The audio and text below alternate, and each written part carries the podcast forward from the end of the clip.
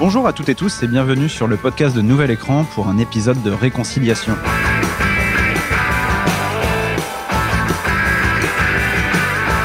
Mirror, mirror, yeah. Mirror, mirror, yeah.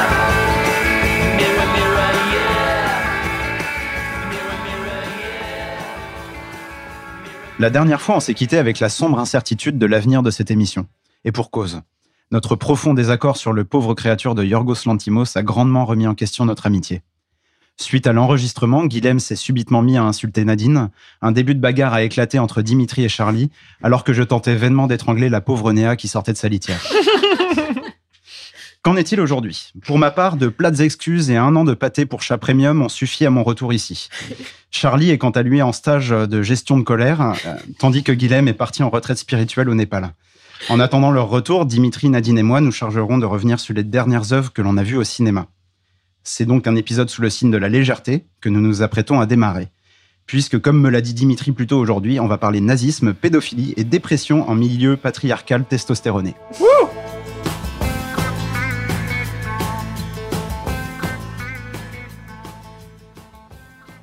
Bon, ça va vous deux? Vous êtes prêts euh, pour ce programme euh, lourd? Ça va être très sympa. Ouais, c'est un d'esprit. Ok. Et vous avez pardonné à Charlie euh, et Guilhem? Bon, on attend, on attend, on attend. Moi, je sais que vous m'avez pardonné, j'ai dû monnayer un petit peu, mais... euh, On n'a pas le choix. euh, Néa t'a pardonné, il faut qu'on te pardonne. D'accord, bon, bah, très bien. Donc, on commence euh, aujourd'hui avec May December de Todd Haynes. Donc, Todd Haynes, c'est un réalisateur américain de 63 ans qui est notamment connu pour euh, des films comme Velvet, Velvet Gunmine en 98, I'm Not There en 2006 ou euh, plus récemment Dark Waters en 2019. Mais moi, je suis un mauvais élève parce que le seul film de Todd Haynes que j'ai vu, c'est May December. Toi, t'en as, t'en as vu euh, d'autres, euh, Dimitri. Effectivement, ben, j'ai vu les deux de ceux dont tu as parlé. J'ai vu Velvet Goldmine et I'm Not There, qui sont deux films musicaux. Euh, le premier traite de la relation houleuse entre David Bowie, qui n'est pas vraiment David Bowie parce qu'ils n'ont pas eu les, droits des chansons de David Bowie, et Iggy Pop. Donc un film sur le rock hyper intéressant, sur le trouble des multiples personnalités. évidemment quelque chose qui est très lié à David Bowie, donc assez assez cool et assez intéressant. Euh, et on voit le zizi de Ewan McGregor, c'est aussi assez cool. Tu t'en souviens? Ah, ouais, je m'en souviens très bien, ouais. Une scène, bah, c'est, il y joue Iggy Pop, hein, donc forcément, on voit son zizi. Euh, et I'm Not There, donc, qui est un film qui, lui, euh, traite de Bob Dylan, de- qui est vraiment très différent, où, en fait, on voit les différentes personnalités, les différentes facettes de la vie de Bob Dylan à travers différents acteurs. Donc, typiquement, pour le côté un petit peu blues, un petit peu originel, c'est un enfant afro-américain. Pour son côté un peu féminin, il est joué par une actrice, etc. Donc, c'est, c'est des films qui, qui traitent un peu du trouble euh, lié à la personnalité et donc Mm. qui sont un petit peu en lien avec euh, ce qu'on a dans le, dans le film dont on va parler aujourd'hui. Donc oui, May December, donc qui met en scène Gracie, qui est interprétée par euh, Julianne Moore, qui est une femme euh, qui a été condamnée par le, passé, par le passé pour avoir couché avec un adolescent de 23 ans de moins qu'elle, et qui est maintenant son mari. Donc euh, Elizabeth Berry, qui est interprétée par euh, Nathalie Portman, est une actrice de seconde zone qui va passer quelques jours dans cette famille peu commune pour en savoir plus sur Gracie, qu'elle doit incarner prochainement dans un film racontant son histoire. Why would you want to play someone who you think is a bad person? It's the it's the moral gray areas that are interesting, right? He's getting on my last nerve. He's just everywhere I look. Why can't we talk about it? If we're really as in love as we say we are, Insecure people are very dangerous, aren't they?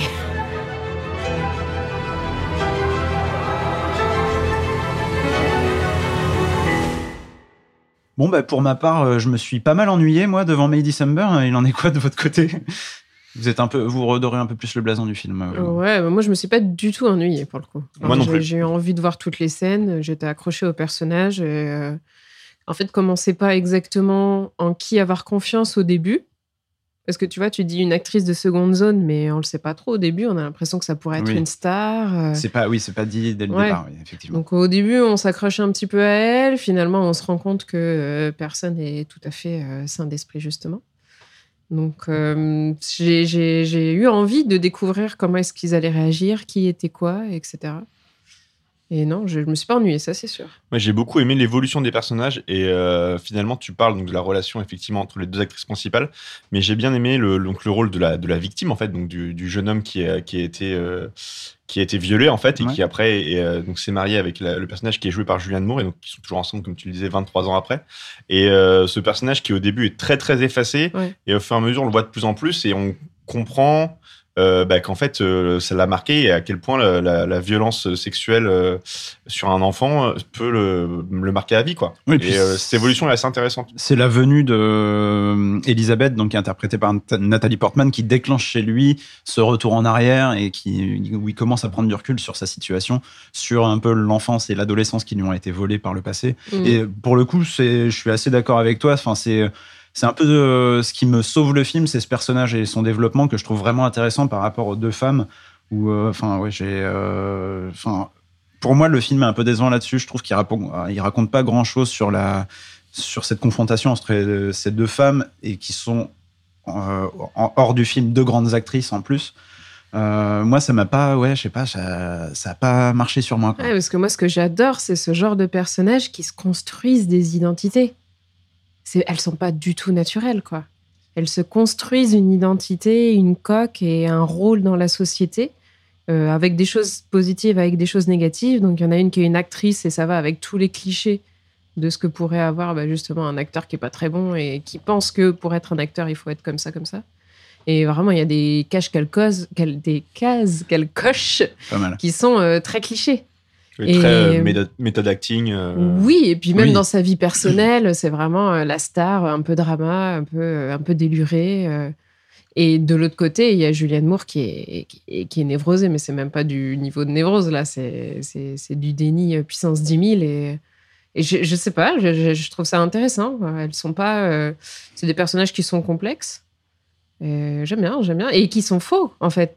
Elles se racontent des trucs à elles-mêmes. C'est Ouais, c'est ça, c'est que moi j'ai trouvé. Tu dis que c'est complexe, mais c'est euh, alors c'est peut-être un peu ambigu, mais j'ai trouvé ça à la fois complexe et superficiel. Mais c'est les, elles sont superficielles parce que parce qu'en fait elles jouent des rôles en fait. Et donc tu sens qu'il y a quelque chose derrière, mais qu'il y a cette actrice qui est un peu un peu neuneux et qui essaie de de se la jouer euh, de Niro et qui fait pas grand chose et l'autre qui est effectivement complètement névrosé et qui se cache derrière des, des tonnes de, de Mm. faux semblants alors qu'en fait à l'intérieur ça va pas du tout et, euh, et j'aime bien le fait qu'en fait on ait cette superficialité à la surface qui je pense peut rendre le film un peu ennuyeux Mhm. et Oui. euh, Oui, si tu craques euh, un peu ça tu te rends compte que en fait dessous il y a des abysses de, de mal-être Ouais. et de Bah, moi, c'était une- un peu une frustration justement parce que bah, je trouve que cette partie-là, pour moi, elle est pas assez développée, euh, bah, notamment sur euh, bah, ce que raconte le film. Tu vois, enfin, on a un personnage d'actrice. Je trouve que le film ne raconte pas grand-chose sur le cinéma et la création de rôle, euh, enfin, la- l'élaboration de rôle euh, par des acteurs ou des actrices.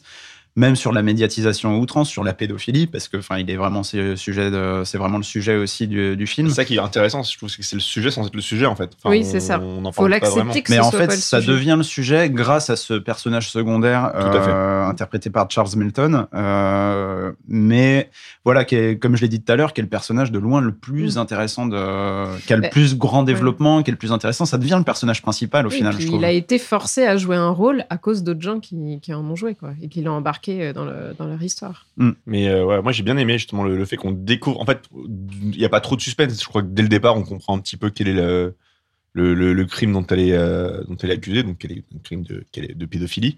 Et euh, au départ, on est bon, ok, bon, ils sont 25 ans après, ils sont toujours ensemble, donc euh, bon, bah finalement, limite c'est cool quoi. Oui, Oui, est-ce oui. que le film va nous dire finalement, est-ce que euh, c'est vraiment amoral puisqu'ils sont encore ensemble? C'est ça. Et je trouve que Puis il y a un peu le côté, euh, bah, vu que c'est une femme, tu vois, c'est vu que c'est une femme ouais. euh, sur un jeune homme, ça va, tu vois. Enfin, il y a, moi, il y avait un, peu- un peu ce côté perturbant, je trouve. euh, quand Ouais, même je trouve pas, parce que je trouve que justement au fur et à mesure du film, Ouais, euh, ils montrent qu'en fait tout. ils sont complètement euh, explosés l'un et l'autre quoi, et que que c'est pas c'est pas un couple normal quoi. Il y a vraiment des choses qui vont pas et euh, Et c'est pas juste des problèmes, enfin, c'est vraiment des problèmes très graves.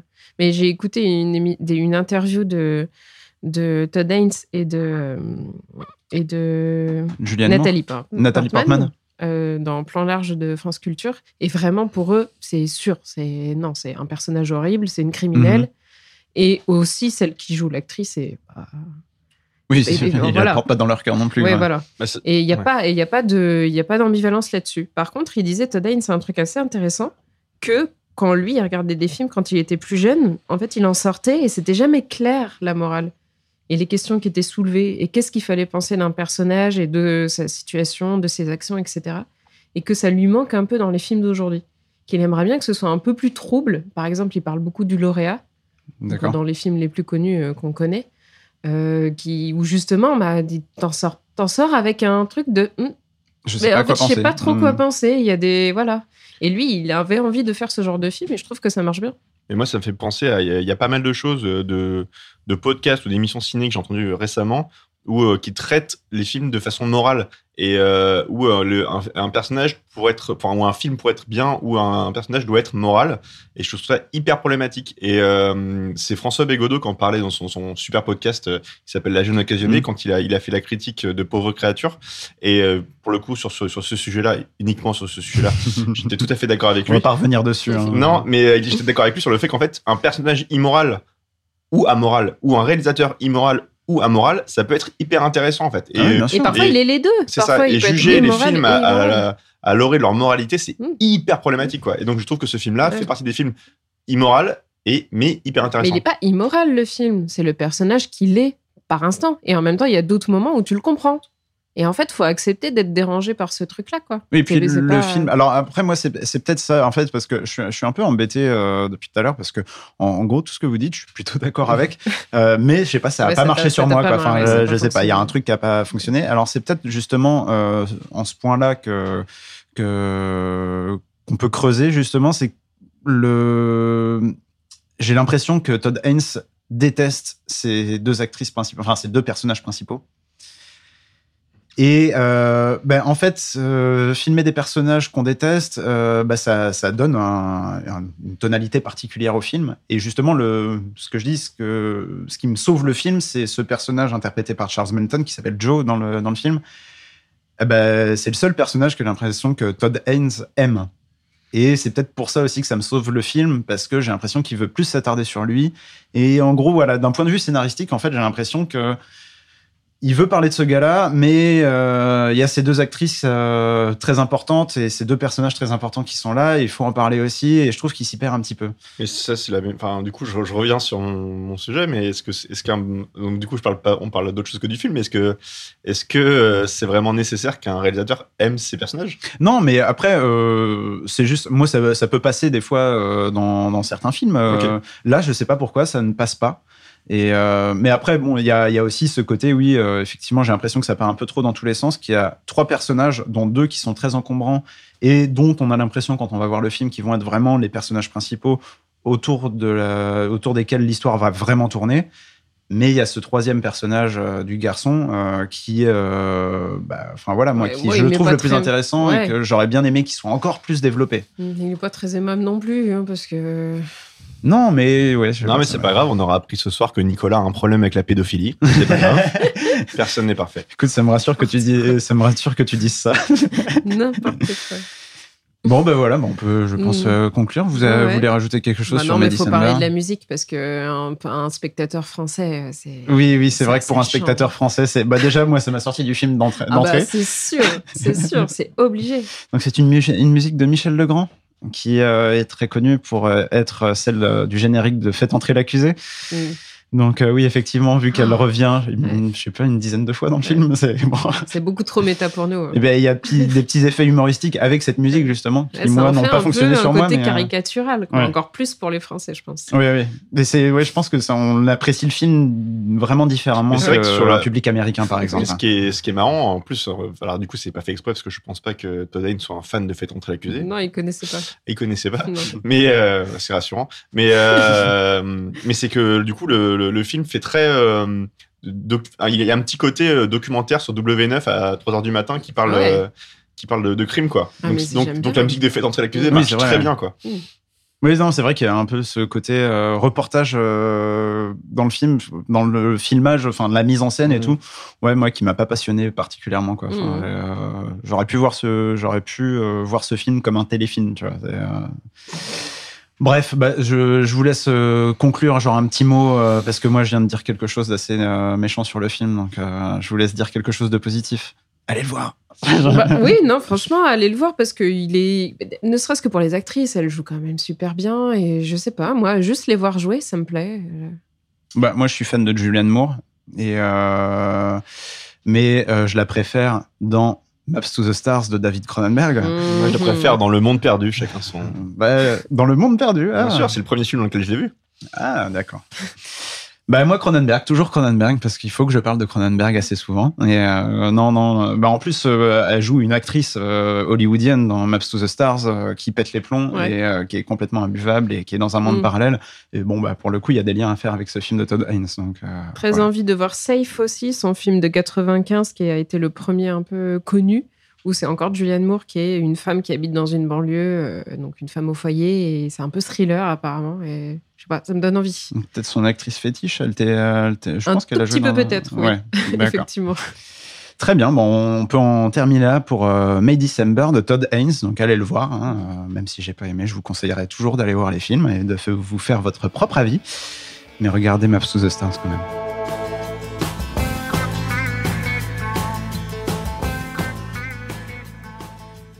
Bon, avec la zone d'intérêt de Jonathan Glazer, on va passer au gros gros morceau de l'émission. Donc Jonathan Glazer, on va commencer par lui. C'est qui? C'est un cinéaste assez rare, un cinéaste britannique euh, qui n'a fait que quatre longs métrages. Euh, Sexy Beast en 2000, Burst en 2004, Under the Skin pour lequel il est le plus connu, qui est sorti en 2013, et neuf ans après, The Zone of Interest en 2024. Donc, qui a été le Grand Prix euh, du dernier festival de Cannes, qui est un peu la médaille d'argent du festival de Cannes. Donc c'est une adaptation du, une adaptation assez libre du roman de Martin Amis qui est sorti en 2014. C'est un livre qui avait fait euh, déjà polémique parce que euh, il adoptait le point de vue de soldats euh, nazis euh, dans, qui étaient largement impliqués dans l'élaboration de la solution finale. On apprendra ce soir que Nicolas n'aime pas le nazisme non plus. Ça plus la pédophilie, ça fait beaucoup quand même. Mais euh, donc voilà, un bouquin que je suis en train de lire. euh, J'en ai lu les, euh, les trois quarts à peu près, et qui est aussi dérangeant que le film, mais sur plein d'autres niveaux, mais on va en reparler. Et donc le film nous montre le quotidien de la famille Huss entre fête d'anniversaire, petit tracas de couple et jardinage, alors que la maison qu'ils habitent se situe à côté du camp d'Auschwitz-Birkenau. Oui, le père Rudolf Hoss n'est autre que le gardien du camp d'extermination et veille à son bon fonctionnement. Die herrliche Zeit, die wir im gemütlich im gastlichen Hause Hörs verlebten, wird immer mit zu unseren schönsten Urlaubserinnerungen gehören. Im Osten steht unser Morgen. Herzlichen Dank für eure nationalsozialistische Gastfreundschaft.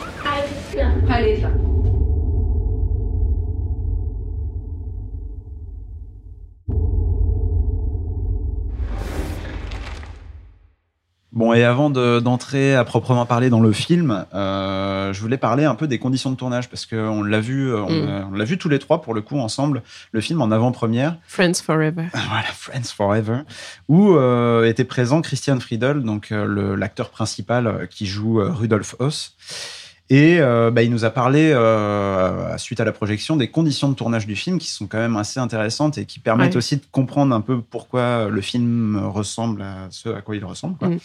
Et, euh, et donc, en fait, ce qu'il faut savoir, c'est qu'ils ont reconstruit euh, la maison qui était habitée par les époux Hoss à euh, 200 mètres du camp d'Auschwitz, à 200 mètres du coup de la réelle maison qu'ont habité les époux Holz. Et en fait, ils ont disposé plusieurs caméras, certaines euh, même euh, un peu cachées euh, dans la maison. Et les comédiens se baladaient plutôt librement au sein de la maison et tournaient leurs scènes sans que l'équipe technique soit à l'intérieur de la maison aussi. Et des fois, certaines scènes étaient tournées en simultané. Ce qui donne un effet, vous allez certainement en réentendre parler par nous ou par d'autres, euh, un petit effet de télé-réalité. Mhm. Et euh, justement, euh, Jonathan Glazer, le réalisateur, a vendu le film euh, à Christian Friedel, l'acteur, euh, en lui disant on va faire Big Brother chez les nazis.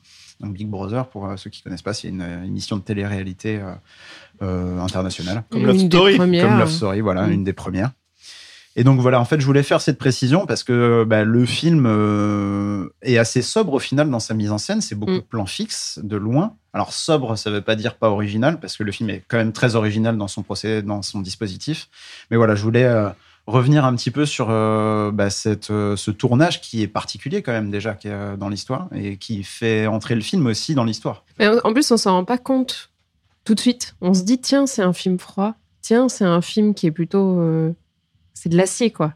Mm. Et en fait, on se rend pas trop compte tout de suite pourquoi. Et au bout d'un moment, on se dit, mais euh, en fait, il n'y a, pas- y a pas de zoom, y a- par il y a- exemple. je pense qu'il y a trois mouvements de caméra dans le film, à peu près.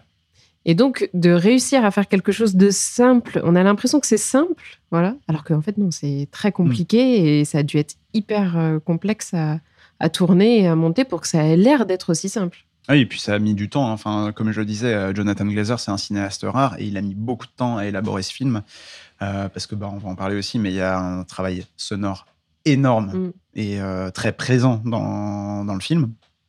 Et euh, bah, l'ingénieur du son qui a travaillé bah, justement sur toute la sonorisation du film a passé un temps monstre euh, à éplucher euh, bah, toutes les archives qu'il a pu trouver sur euh, la maison qui jouxtait le camp d'Auschwitz, sur Auschwitz, sur comment fonctionnait le camp, sur les bruits, à quoi pouvaient ressembler les bruits qui Mm. existaient pour créer une ambiance sonore la plus proche possible de ce qui a vraiment existé de l'ambiance sonore que devaient entendre les vrais époux Os à l'époque. Mm. Et c'est, enfin, il y a un travail vraiment millimétré à ce niveau-là qui est hyper intéressant et euh, qui rend le film très très perturbant. Mais pour euh, rebondir là-dessus et par rapport à ce que nous a dit Christian Fredel, il y a aussi euh, justement le, fait, ce qui est vraiment pour moi l'intérêt principal du film, c'est qu'on on- on suit cette famille de nazis, mais qui est une famille d'Allemands classiques qui, euh, qui ont une petite piscine à l'extérieur, qui vont cueillir des fraises dans le jardin et qui jouent avec les enfants. Et euh, à côté de ça, derrière le mur, on entend tous les cris, les trains, les coups de feu, etc. Et euh, ce, que, donc, ce que nous a dit Christian Feld et que je trouvais aussi très intéressant, c'est le fait que quand ils ont tourné le film, ils- eux, ils n'avaient pas du tout accès à tous ces bruits. Tous les bruits liés au camp ont Oui. été ajoutés en second lieu. Ce qui fait qu'en fait, l'action qu'on a sous les yeux, où on a monsieur et madame au bord de la piscine, ou le, la petite dispute euh, de couple, euh, est complètement, complètement découplée du fait que derrière, on entend des coups de feu, des chiens Mmh. et des trains. quoi. Oui, ça, ça accentue le, le fait qu'ils sont complètement déconnectés Ah oui, euh, de ce qui se passe à côté d'eux. c'est ça. C'est euh, c'est un truc. bon, Enfin, c'est c'est assez compliqué de parler de ce film parce que Mm. c'est un film déjà. euh, bah, J'ai écrit un article dessus où je le définis moi comme un poison lent. C'est euh, très bon article d'ailleurs. Merci. Euh, à retrouver sur nouvelécran.fr. Et euh, non, mais on était sorti de la C'est court, projection. mais c'est bon, Pardon? son article. C'est court, mais c'est- court. Il est court, son article, mais il est bon. Merci. Mais bref, euh, je voulais dire qu'on était euh, sorti de la projection et moi je vous avais dit euh, en sortant de la projection, j'étais un petit peu déçu parce que je- j'en attendais énormément de ce film parce qu'il a beaucoup fait parler de lui depuis sa projection à Cannes euh, en 2023. Et en fait, au fur et à mesure, bah, le film il reste Ouais. et euh, la nuit qui suit, le film il est là, le lendemain matin il est là. C'est un film où on continue d'entendre l'ambiance sonore après. Enfin, c'est c'est très perturbant. C'est un film euh, très inconfortable d'ailleurs. Il te C'est met dans une position inconfortable parce que justement, cet arrière-plan sonore, bah, il y a des moments où tu ne peux que l'entendre parce qu'il est particulièrement violent. Et il y a des moments où tu te rends compte que tu l'oublies oui, c'est de tu la même manière que les personnages l'oublient. Et en fait, ça, te- ça te place dans cette position Mm. de comment c'est possible de faire un déni en fait de ce qui se passe à côté. Et euh, Christian Friedel justement disait que euh, Jonathan Glazer avait imaginé son film comme deux films à part entière, un film visuel et un film sonore, ce qui explique le truc. Et justement, regarder en fait. ce qui est fait, ce qui est fait de manière intelligente, c'est que justement le son euh, et, euh, devient une routine, même pour nous spectateurs, ce qui est très Oui, flippant et ce qui est très inconfortable quand on se rend compte que Seulement euh, pendant voilà. une heure et demie, deux heures. Et un au bout d'un moment, on va entendre un coup de feu ou des cris ou des euh, ou les aboiements de chiens et et c'est là qu'on se dit oh mince, j'avais oublié qu'il y avait tout cet arrière-plan sonore. Et, et d'ailleurs, on parle d'arrière-plan sonore, mais il y a aussi beaucoup d'arrière-plan visuel Mm. euh, où la majorité des plans euh, qui se passent dans la maison, on voit toujours euh, bah, soit le mur avec les barbelés euh, qui entourent le camp, soit les, les installations du camp, soit une, cheminée avec Mm. d'un four crématoire avec la fumée qui s'en échappe. C'est oppressant. Ouais, Enfin, puis voilà. Oui, parce que effectivement, ça te met dans une position inconfortable. Tu te dis toi-même, en fait, je dois me concentrer sur quoi? Est-ce que je me concentre sur leur vie de merde de ces personnages absolument ignobles? Ou est-ce que je regarde que ce qu'il y a derrière? Et en fait, ce qui les distrait de ce qui se passe en arrière-plan, bah, c'est leur petite vie, c'est leur quotidien et les petits tracas du quotidien. Et en fait, presque nous, ça, ça nous fait faire la même chose. Oui, non, mais c'est ça. ouais, c'est- bah, et je pense que c'est dans cette position très inconfortable qu'a voulu nous mettre Mm. Jonathan Glazer. Et euh, parce qu'il faut, sans que faut ce le soit dire. hein. pervers non plus. Parce que Non, c'est pas pervers pour voilà, le coup. Parce pas- que je trouve que le film prend énormément de précautions. Oui, il n'est Euh, pas ne- du tout voyeuriste. est- C'est pas voyeuriste. Enfin, c'est voyeuriste dans le sens où, comme on, est- on a dit, il y a un effet télé-réalité, mais euh, il évite toute euh, identification, euh, Oui. tout processus d'identification au personnage. Il n'y a aucun Mm. gros, gros Ah ouais. plan dans le film. Il n'y a aucun plan sur les visages, au pla- plan rapproché sur les visages des personnages. Et ça, moi, ça m'a marqué. Au début, je me suis dit, tiens, c'est bien. enfin, J'ai rarement vu ça dans un film, et au fur et à mesure du film, je me dis, ah oui, non, il y en a vraiment aucun. Mm.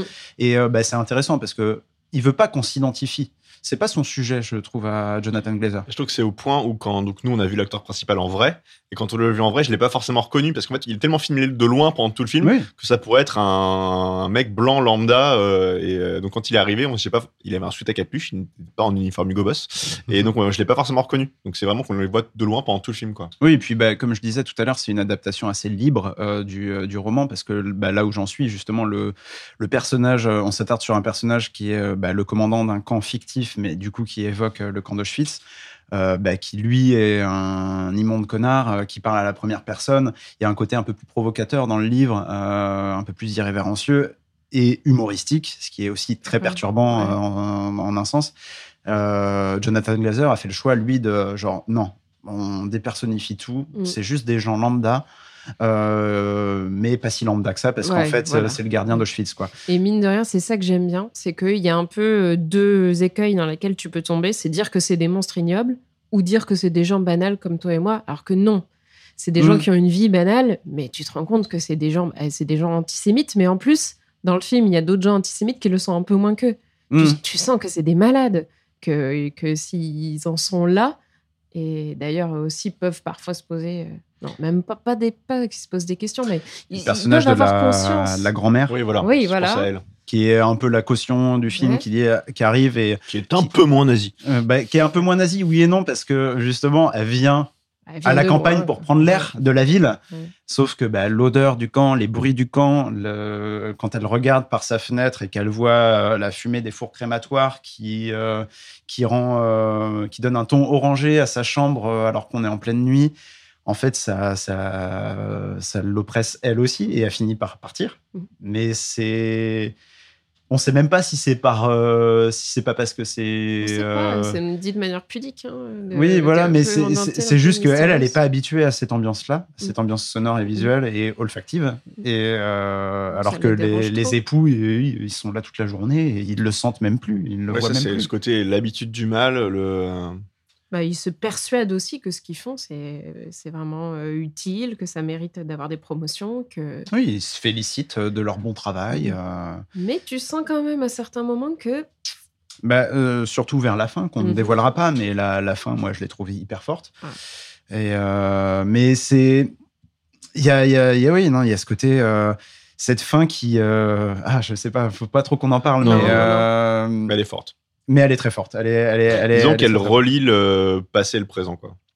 Oui, et puis euh, elle confirme aussi pour moi ce que tu disais juste avant, c'est que on a souvent tendance, euh, soit bah, quand on parle de la ban- le, la- le concept de banalité du mal euh, qui a été développé par euh, Hannah Arendt, euh, à, atten- à avoir, on a tendance à, à limiter le truc en disant oui, Mm. les nazis en fait c'était juste de simples bureaucrates Oui, qui faisaient bien leur qui travail. pourrait être un nazi. euh, Et euh, bah, ce qui est faux, à mon sens en tout Mm, cas. Et euh, de l'autre côté, on a tendance à dire non, c'était des monstres sanguinaires, euh, voilà, qui dansaient dans les flammes et euh, en poussant des rires machiavéliques. Et euh, non, c'est faux aussi.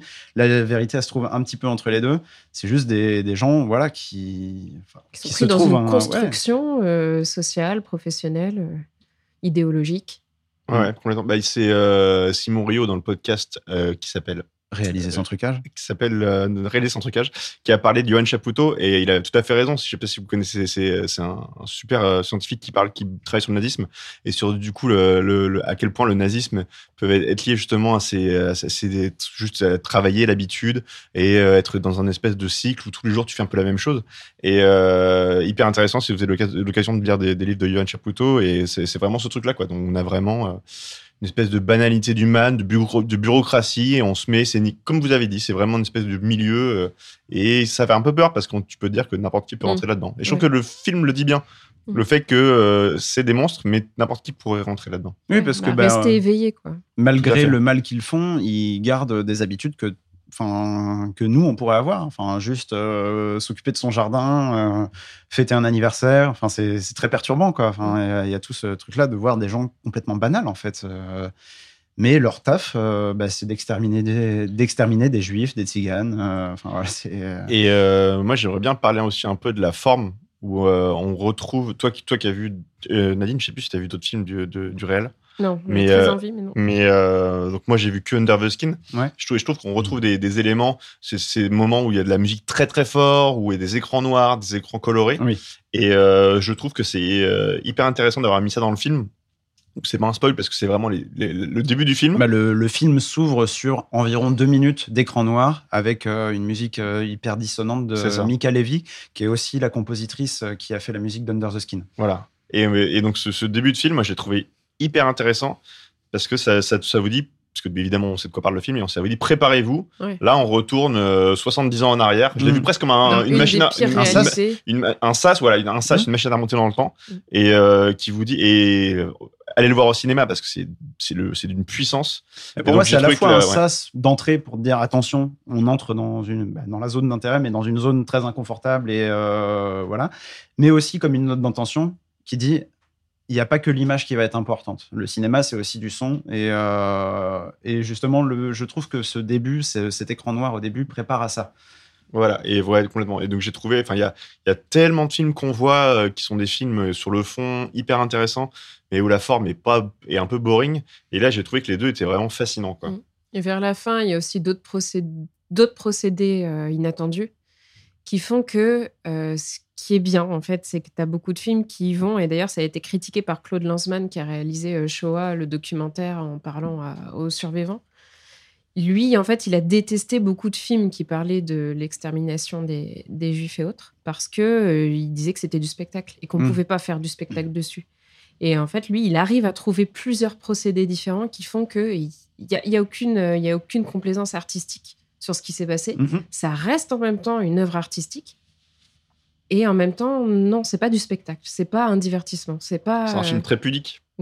Oui, c'est un film pudique et qui est. bah, c'est une, je- une œuvre d'art. Tu peux même pas dire que c'est un film, je trouve. Oui, non, mais vraiment- c'est- Tu pourrais le voir. euh, alors, il faudrait que tu t'assoies en fait, dans un musée. c'est ce qu'on peut se dire quand on voit quelque chose d'assez inédit, mais, Mm. quel que soit l'art d'ailleurs. euh, mais c'est assez inédit. Le, procé- pas dans les le travers, procédé, euh. euh, les procédés qu'il utilise, et surtout moi, moi, justement, je voulais euh, glisser là-dessus, c'est que les procédés qu'il utilise, parlais, de je parlais de télé-réalité tout à l'heure et de Big Brother chez les nazis, selon les mots de Jonathan Glazer, mais euh, je trouve que le film se révèle aussi important pour ce qu'il dit de nous. euh, parce qu'il utilise des codes que les spectateurs de 2024 connaissent, euh, les codes d'une télé-réalité. N'importe qui aujourd'hui, euh, en tout cas dans nos âges, est passé devant une télé-réalité à un moment ou à un autre, a mis les yeux devant une télé-réalité. Et je trouve ça hyper intéressant de voir que bah, on observe des personnes qui ont contribué fortement à l'Holocauste. Avec des codes de la télé-réalité. Et euh, bah, moi, c'est vers cette question que je voulais euh, vous emmener. Est-ce que ce film, il est important, voire nécessaire aujourd'hui, alors aussi qu'on observe une montée euh, bah, de, de courants fascistes, d'extrême droite, dans plusieurs pays du monde, en France y compris. Est-ce que c'est un film qui peut alerter, qui peut se faire figure d'avertissement? Oui, c'est sûr. Bah, de toute façon, le devoir de mémoire, euh, il est ce qu'il est, c'est-à-dire qu'il faut, il faut jamais s'arrêter. Il y aura toujours des nouvelles façons d'en parler. Et, et effectivement, ça le fait de manière euh, très moderne et en même temps très, bah, très, fidèle à ce que ça a été. Il n'y a pas du tout de. Oui, c'est pas une, moder- une modernisation à outrance. Il Mhm. arrive à le faire de manière hyper intelligente et subtile. Alors après, est-ce que son côté un peu âpre euh, Non, ne non. peut pas empêcher certaines personnes de le voir ou de les rendre hermétiques Je vois pas qui pourrait ne pas être. euh, C'est pas un film ennuyeux, bizarrement. Non. Bizarrement, c'est pas un film Ça ennuyeux. peut pas rendre insensible en tout Non. cas. Mm. Ça peut peut-être être ennuyeux parce que l'ennui aussi, c'est, je pense que c'est quelque chose qui est travaillé dans le film. Quand on le voit monter, descendre les escaliers, éteindre, allumer les interrupteurs. Enfin, je veux dire, c'est- il y a une mécanique qui est créée dans le film qui fait que l'ennui est provoqué et, euh, et je pense est voulu par, euh, par Oui. Jonathan Glazer. Mm. Mais, euh, mais c'est pas un film qui peut rendre insensible quand on voit les images qu'on voit, quand on entend les sons qu'on entend. C'est, euh, on peut pas sortir de ce film en se disant c'est, de la merde. Mm. J'ai rien compris, c'est de la merde. sûr. ou tu vois. Mais, euh, mais moi, je pense que ouais, c'est un, c'est un film assez important. Et euh, bah, euh, si vous voulez, on peut conclure. Et je voulais conclure justement euh, en parlant d'un autre film qui est sorti en 1956, qui est très connu aussi parce qu'il est montré à peu près dans toutes les écoles, qui est Nuit et brouillard d'Alain Resnais. Mhm. Euh, et je voulais parler, enfin, citer les derniers mots de la séquence finale sur les paroles de l'écrivain et résistant Jean Carroll, qui sont accompagnés par un travelling arrière montrant des chambres à gaz en ruine. Euh, donc, bah, je, je vais vous la lire. 9 millions de morts hantent ce paysage. Qui de nous veille de cet étrange observatoire pour nous avertir de la venue des nouveaux bourreaux? Ont-ils vraiment un autre visage que le nôtre? Quelque part parmi nous, il reste des capots chanceux, des chefs récupérés, des dénonciateurs inconnus. Il y a tous ceux qui n'y croyaient pas, ou seulement de temps en temps. Il y a nous qui regardons sincèrement ces ruines comme si le vieux monstre concentrationnaire était mort sous les décombres, qui feignons de reprendre espoir devant cette image qui s'éloigne, comme si on guérissait de la peste concentrationnaire. Nous qui feignons de croire que tout cela est d'un seul temps et d'un seul pays, et qui ne pensons pas à regarder autour de nous et qui n'entendons pas qu'on crie sans fin. Je trouvais que bah, ce film qui est sorti dix ans seulement après la fin de la Seconde Guerre mondiale, euh, je trouve que le prolongement qui est fait par la zone d'intérêt et ce qu'il raconte, je trouve que c'est un prolongement très intéressant de Mm. Nuit et brouillard et de ces mots finaux de Nuit et brouillard. Ça vous va comme conclusion Oui, très bien. Stay awake.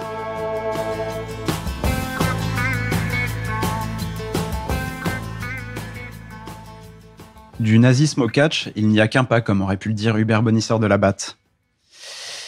Ouais, je, l'ai- bon, je l'ai, je l'ai tenté, mais bon, pour être honnête, on va Attends, pas. je sais qui c'est, mais je ne me souviens plus. Ah oui, Hubert, Hubert. Bonisseur de, Ah de oui, la Batte. oui, bien sûr, c'est bon. On peut l'appeler euh, Noël Flantier également. Oui. Non, mais euh, bon, on va pas se mentir, on va pas se remonter le moral avec le, le film dont on va parler maintenant, qui est Iron Claw de Sean Durkin. Sean Durkin, c'est un réalisateur américano-canadien, auteur de seulement trois longs métrages. hein. Il est assez jeune, il a 42 ans.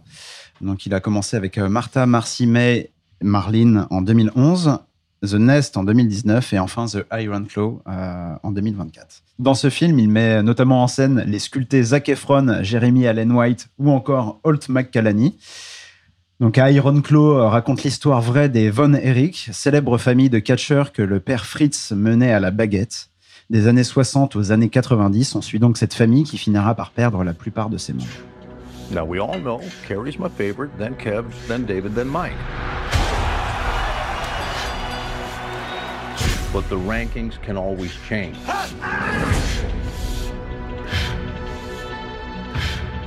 Somebody called me from over at ESPN.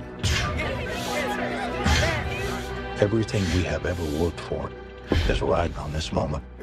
Yes, sir. I, I will make you so proud. Bon, et c'est un nouveau désaccord qu'on a sur ce film. Et euh, bah, j'aimerais bien commencer par Nadine, parce que sur le groupe Messenger euh, qu'on se partage, elle m'a envoyé un message pour me décrire son avis en quelques lignes euh, de The Iron Claw. Euh, alors, je cite. C'est fait exprès que c'est classique cliché ou c'est juste pas très intéressant? Alors, est-ce que tu peux répondre à ta propre question, Nadine c'est ça, en fait. Soit c'est du génie, soit c'est vraiment naze. Non, mais il y a, c'est un film très très classique. Et en fait, on l'écoute. Enfin, en tout cas, moi, je connais pas du tout le catch, donc je connais pas la famille. Et j'aurais l'impression de voir du coup un biopic vraiment très classique avec des personnages auxquels je m'attache pas spécialement, qui sont un peu laissés en surface, un peu esthétisés. Et en même temps, tu es censé t'émouvoir pour eux. Bon, ouais, j'ai pleuré, euh, voilà, normal. Mais en fait, je m'en Ah, fiche Ça un a quand peu. même marché pour toi. Ça- Non, moi, je pleure pour rien. Non, non, franchement. Ça a quand même marché. Le film t'a Ouais. ému. Non, ça m'a pas ému. C'est juste que, bah oui, forcément. Tu as le droit de le dire, t'es dans une safe place, Nadine. Non, mais non, moi, j'ai aucun problème à dire que je pleure tout le temps. Mais Euh, et il y a des, y a des côtés euh, très film américain classique de comment dire d'évolution de personnages. Il y a quand même tout un arrière-plan très américain, quoi. Très, euh, bah, parce que forcément, ces personnages, euh, c'est une famille qui vient du Texas. euh, C'est le sujet du film. oui. Voilà. le- enfin, les États-Unis, c'est le, le dernier personnage du film pour moi. Oui. euh, Et le Et Texas. du coup, tu, Et le Texas en tu passes par plein de moments très clichés de films américains, de la vie des Américains. Et, et alors, soit c'est fait exprès, Et dans ce cas-là, je trouve que pourquoi pas, ça peut être un peu intéressant qu'il y ait un discours euh, sur euh, bah, qu'est-ce que c'est de toujours vouloir être les meilleurs, euh, toujours euh, vouloir réussir. Et il y a une fin que, sans dire ce, que, ce qui se passe, et je la trouve méga, méga cliché, vraiment. Donc, est-ce que c'est fait exprès? Si c'est fait exprès, je trouve ça cool. Je suis quasi sûr que c'est fait exprès. Tu penses que c'est fait exprès? Ouais. Et en même temps, si c'est fait exprès, bah, c'est un peu critique envers une famille qui a réellement existé. J'imagine qu'il y a plein de gens qui sont fans de catch qui vont aimer voir ce film. Donc du coup, le côté critique, qui est pas totalement appuyé, alors ça voudrait dire quoi? Que euh, au pire, les fans, tant pis, ils font pas trop attention à ça, ils prennent juste le biopic qu'ils aiment, donc euh, ils apprécient le film. Et les autres, du coup, ils arrivent à voir simplement la critique de ce que c'est que la société américaine. Bah, pour moi, c'est un peu. euh, je trouve que c'est un biopic euh, qui euh, évite pas mal d'écueils des biopics qu'on peut trouver euh, un peu partout ailleurs. Euh, je suis d'accord avec toi sur le côté euh, film classique. C'est un film très classique, mais à la distinction près que pour moi, c'est pas un film académique. Ce qui, ce qui est une nuance qui n'est pas négligée parce que justement, enfin, le, le côté biopic, euh, justement, il est à charge contre euh, bah, le patriarche de cette famille, Mhm. à charge contre le patriarcat euh, généralisé. De manière Et, subtile, genre, ça, ça va, c'est pas non plus. c'est pas non plus oui. exacerbé, Oui. et, et à charge contre le rêve américain aussi. Mm. L'American Dream, et il est mis en pièces dans ce film. Et Oui. moi, c'est ça que je trouve hyper intéressant, et c'est pour ça que enfin, merci, on est en 2024, quoi. Ouais, mais après, ça reste un biopic. Ça Mm. reste un biopic qui se passe des années, enfin, qui commence euh, dans les années 60 et qui se finit à peu près dans les années 90, si on suit la chronologie de la famille Von Erich qui a réellement existé.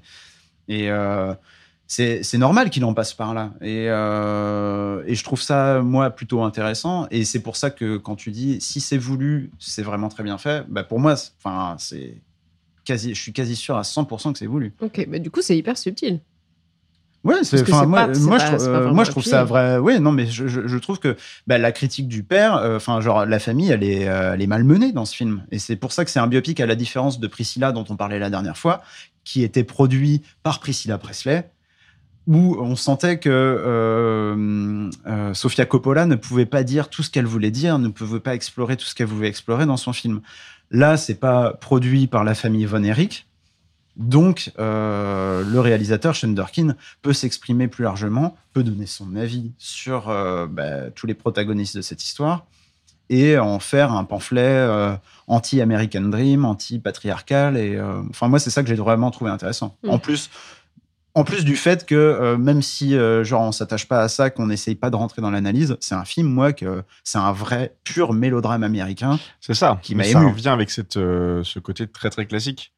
Euh, donc moi je me place pas tout à fait du même euh, point de vue que Nadine parce que j'ai beaucoup euh, regardé de catch étant jeune euh, sur Canal Plus à 9h du matin. Donc j'ai vu de très beaux atémis, de très beaux sauts de la troisième corde, de très beaucoup de la corde large. C'est très cool d'ailleurs. hein. C'est Enfin, les, les, les- ouais, les, les- par contre, les- pour le coup, les, les séquences de catch sont ouais, vraiment, sont vraiment Ouais, ouais, assez cool. ouais.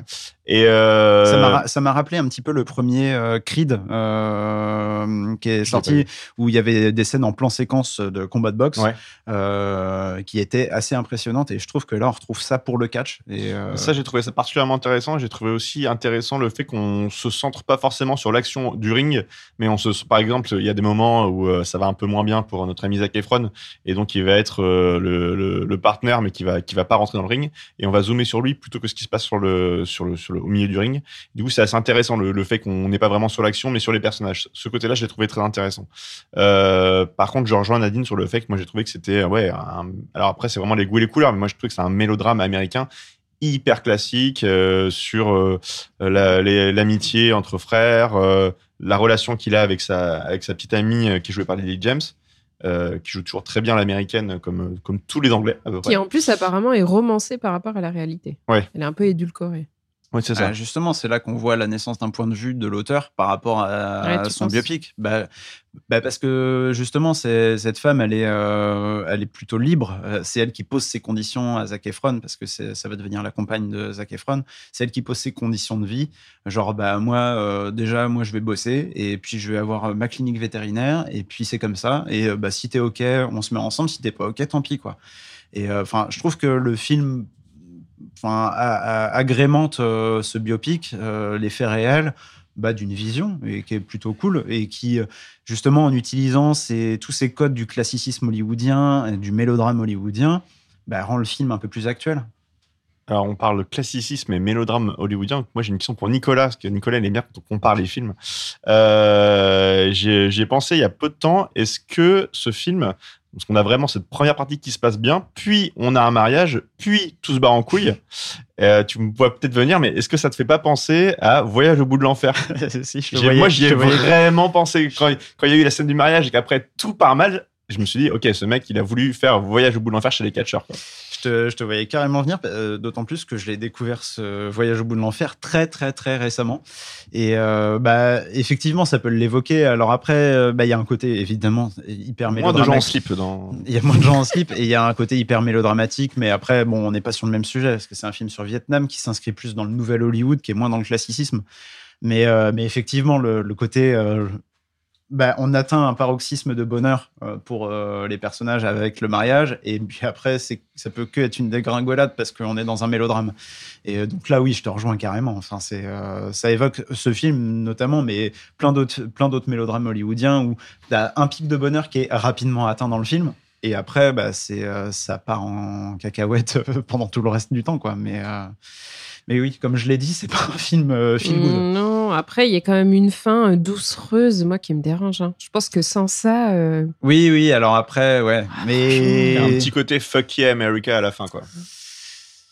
Ah, je suis, ouais, je suis à moitié d'accord. euh, je, suis à, je suis à moitié finalement, pour l'amour du sport, pour l'amour du catch. Bah non, parce que bon, on peut pas trop en parler, mais euh, justement, euh, le catch et le sport, il en est plus trop question dans cette fin. Ouais, mais c'est un peu, regardez, cette famille, finalement, c'est devenu une légende. Donc ça s'est mal passé pour eux, mais il y a un film qui sort sur eux en 2024. Donc ils ont finalement réussi leur entreprise. Ouais, mais ça, ça montre que même dans le succès, il y a de la douleur et euh, il y a des, euh, il y a vraiment. Ouais, du- mais le succès, là, il vient même de la douleur, quoi. Bah oui, non, mais c'est ça. Et Bah, c'est écoute, ça c'est que montre le film et il le montre de manière assez crue et euh, assez honnête. Ouais, mais il en profite aussi. Ah bah ça oui, après euh, bah, ça, ça- ça rejoint un peu ce qu'on disait sur euh, dans évidemment d'autres configurations, mais euh, ce qu'on disait à propos de du film de Jonathan Glazer, La zone d'intérêt, c'est euh, comment montrer euh, l'horreur. Bah, là, c'est comment montrer la douleur. Enfin, le... évidemment que le film en profite, évidemment qu'il en fait quelque chose. Nicolas vient de comparer les catcheurs et les nazis. Bah, comme Hubert Bonisseur de la Batte Ah. pour vous servir. non, mais euh, dans, dans un sens, tu vois, enfin, genre le cinéma, il va forcément profiter de quelque chose, Oui, oui, oui. euh, d'une histoire euh, oui, réelle. des faits divers, quoi. Et euh, oui, c'est plus un film de faits divers au final. Mm. C'est- Ça ressemble plus à ça parce que bah, quand nos auditeurs et auditrices auront vu le film, vous comprendrez. Mais voilà, évidemment, le film part en décrépitude. Enfin, c'est un des principes du mélodrame où tu t'attends à la pire fin possible et on n'en est pas loin. Euh, donc c'est un film assez prenant quand même et euh, enfin qui qui nous malmène euh, sur le plan des émotions. Moi, il y y, a des scènes, la scène où il fait les allers-retours sur le ring, qui se s'envoie dans les cordes.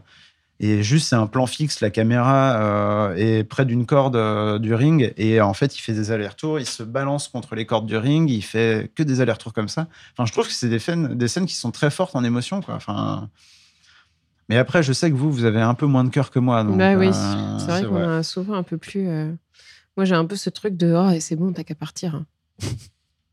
non, non, j'exagère. Mais, euh, mais ouais.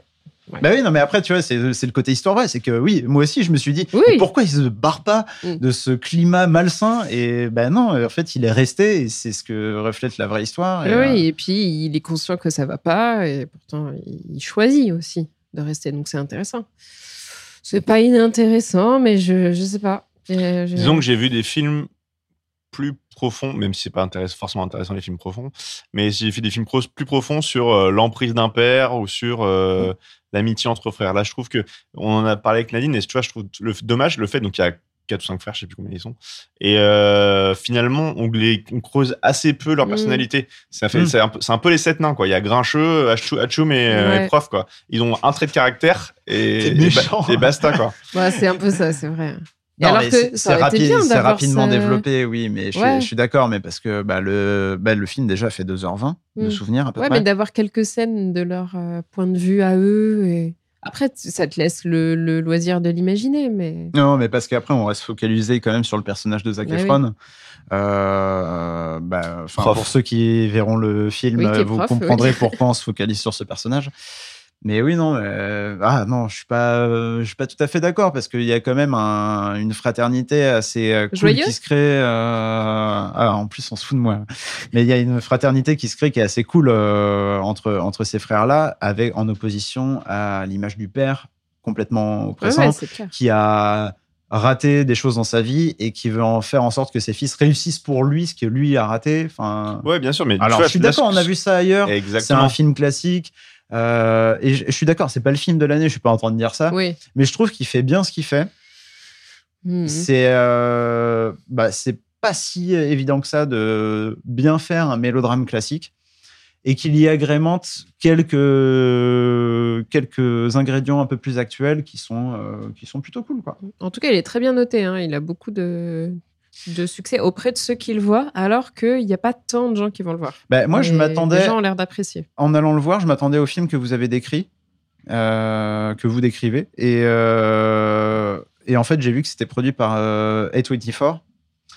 Et je me suis dit, ah, ok. Bon, en général, quand eux, ils produisent un film, c'est plutôt bon. Donc, je suis allé le voir. euh, Ça m'a donné un peu plus de hype. Et au final, j'étais euh, ouais, assez agréablement surpris par ce, cette Nicolas, production bientôt son on va, on A24. va lui acheter une casquette A24, là, comme tous les hipsters de Strasbourg-Saint-Denis. Ah bon? Je, je les ai pas croisés. Non. Je Comme me tous les hipsters de. Brooklyn. Bon, bref, on va s'arrêter là sur Iron Claw avant que bah, la- le prochain podcast se fasse à deux.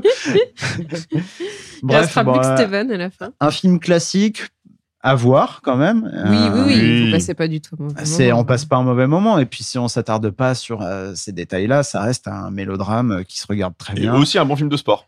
Et un bon film de ouais, sport ouais, ouais. qui, bah, il y a Si peu de films sur Alors, le si vous catch, connaissez pas le catch, Ouais. ça, le, ça en parle de manière euh, très intéressante. Et puis, bah, moi, j'étais complètement comme toi. hein. J'y connais rien en catch, hein, pour le coup. Et quand on connaît un petit peu le catch, c'est cool. Et euh, pour ceux qui connaissent, il y a Ric Flair qui est dedans. Donc, euh, n'hésitez pas.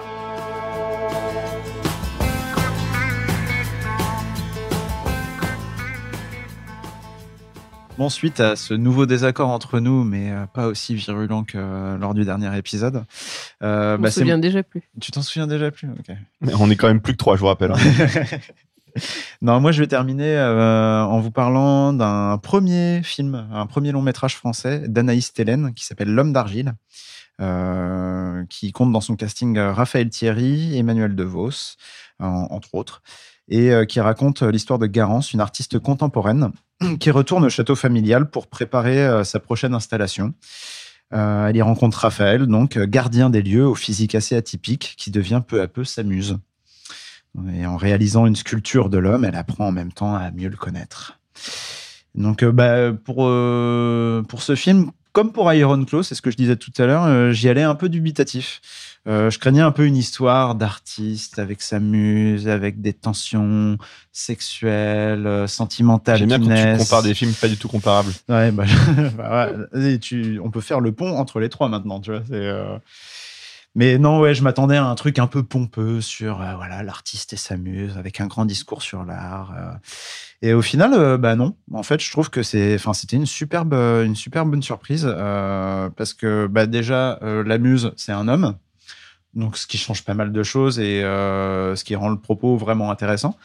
Et en plus, parce qu'il y a énormément d'humour dans le film. C'est un film très drôle. Je me suis vraiment marré devant. Et euh, ça allège beaucoup le propos parce qu'évidemment, il y a un discours sur l'art qui est assez intéressant, qui est assez profond, euh, sur la- l'art, l'artiste, l'humain dans tout ça. Et, euh, et en fait, à chaque fois, c'est un peu désamorcé avec des traits d'humour qui sont bien, qui sont toujours bien écrits, bien tenus. Les personnages sont bien développés et on passe un super moment. Et c'est pas très long. Je crois que ça dure 1h30 ou peut-être un petit peu moins. Et euh, voilà, on passe un, très bon moment devant ce film avec des, acteurs qui jouent très bien. Raphaël Thierry, euh, qu'on a vu dans L'Envol euh, l'année dernière, bah, a toujours ce physique de gueule de cinéma, comme on dit en général. Vous avez pas vu, mais j'ai fait les guillemets avec mes doigts pendant que j'enregistrais. Et non, non, c'est, c'est un, un acteur vraiment qui est très intéressant à filmer. Et bah, du coup, l'artiste mis en scène, euh, joué par Emmanuel DeVos, fait un lien vraiment avec la réalisatrice qui filme ce corps euh, qui fait un peu penser à Michel Simon. euh, vraiment il y a longtemps mais Michel Simon dans Ah, La vrai. Talente par exemple qui a vraiment un physique qui avait vraiment un physique phénoménal quoi et hyper intéressant à voir et à filmer donc voilà, je vous conseille très fortement L'homme d'argile, une, euh, une petite comédie sympa qui parle d'art, euh, d'amour et euh, de muse. Donc voilà. Mais intriguant. Et puis bah, c'est là-dessus qu'on va se quitter du coup. Ça a été. Bon, ça y est, je, je suis pardonné. oui. Très bien. bien, Bon, bah, J'espère que ça va aller pour la suite. Je n'étranglerai plus Néa, c'est promis. non, ben on va se dire à la prochaine fois. Je sais pas ce qu'on va voir la prochaine fois. Euh, Il y il a- d'accord. bah, il y, a, il y a quand même Quentin Dupieux qui sort Oui, son nouveau film, oui. Dali, donc je pense qu'on va en parler quand même. Il y a Bertrand Bonello qui, sort, qui a sorti son nouveau film, que j'ai déjà vu aussi, qui sort son nouveau film le 7. Arrête de te la péter.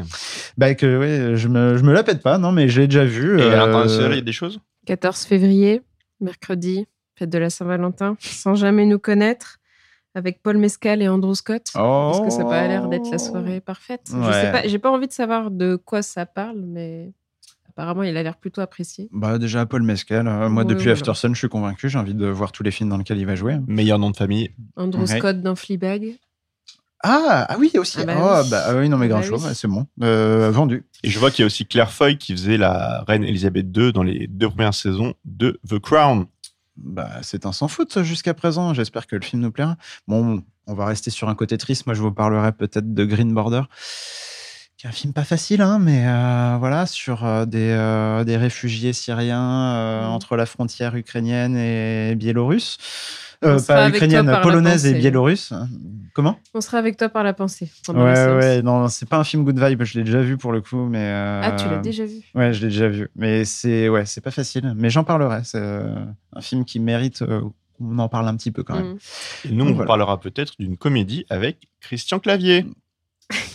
Surprise, attention. Ouais, Oh. faut bien pimenter un petit peu notre relation. Eh ben, c'est avec cette euh, petite promesse et, euh, et ces bons films qu'on va devoir voir euh, qu'on vous laisse. On vous dit à bientôt. Bisous. À Gros bientôt. bisous. À bientôt.